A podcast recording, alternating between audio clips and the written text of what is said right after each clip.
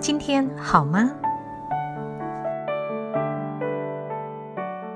你今天好吗？我是陈凯伦。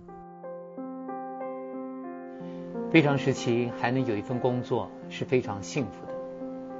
非常时期还能跟家人相聚一起吃晚饭，就像小时候我饭后我就依偎在我那个九十三岁的老妈妈怀抱里，这也是疫情期间意外的另类幸福。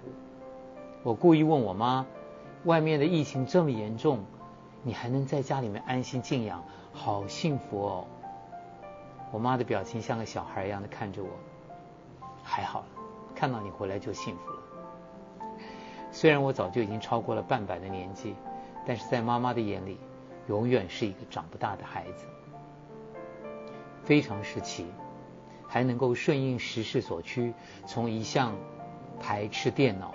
到硬逼着自己非学不可的远距教学，包括手机软体的操作、电脑的影音画面连接、广播人最在意的声音品质的控管，都因为现在的疫情警戒，让我从过去的电脑白痴摇身一变，还可以去帮助其他被远距教学所苦恼的老师。这些多媒体的影像，对我们四五年级生来讲呢？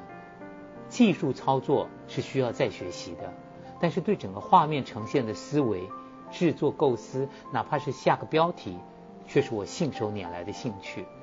那是用我生命累积出来的经验，这就不是现在年轻小朋友顾及得到的细节文化。非常时期，带给自己小小的成就感，这都是。COVID-19 新冠疫情带来不可思议的意外收获。去年2020年疫情期间，我第一个念头就是放下主持人的麦克风。疫情爆发的第一时间，我就告诉自己，另起炉灶的时候到了。你知道吗？人有的时候在彷徨的当头，做一些事实的改变，往往就给自己一个鼓舞的动力。不到两个月。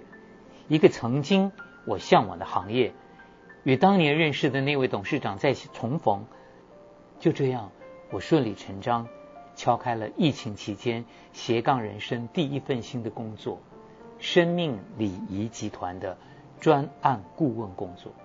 同时间也应聘到世新大学广电系，成为名副其实的凯伦老师了。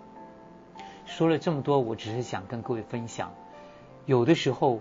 看似不顺利的环境，其实潜藏着另一个翻转机会的开始。只要活着，就有希望。其实长久的心理压力就会导致免疫力的下降，很容易被病毒给感染的。专家会建议我们每天适度的关注就可以了，开始从这种共情伤害的感觉走出来，多看看。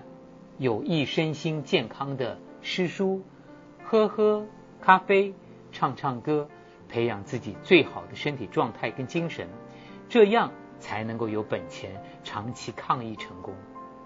毕竟日子是要过下去的。在我的生命里，每每遇到了看似最低谷的人生，我都告诉自己，我不想白活每一天。既然上天让我能活着，就是有它的美意。能够一切从负数开始，就有机会绝处逢生。不服输，不认命，重新归零开始，这是我从小在演艺界五十年奋斗中三起三落的经验法则。不是我想做一个打不死的蟑螂，是环境教了我不要被别人看笑话。其实我根本不知道自己的明天在哪里，我只知道把握上天给我的每一条路。没想到我现在的顾问职的工作中，老板三不五时的要我写一些某某的论述来跟同仁分享的时候，这时候我才知道，原来过去我在台艺大进修的六年所学的种种经历，当时也许看不出有什么帮助，没想到现在的工作上全都用上了。人要像稻穗一样，结得越饱满，越往下垂，越有成就。就越要有谦虚的心。圣经里有一句箴言：“人的高傲必使他卑下，心里谦逊的必得尊荣。疫情反扑的此时此刻，我一直相信，多用心保护自己与家人被感染，好好的活着就有希望。没有过不去的难关，只有对不起的自己。因为这个时候，我们太需要“名包物语”的爱。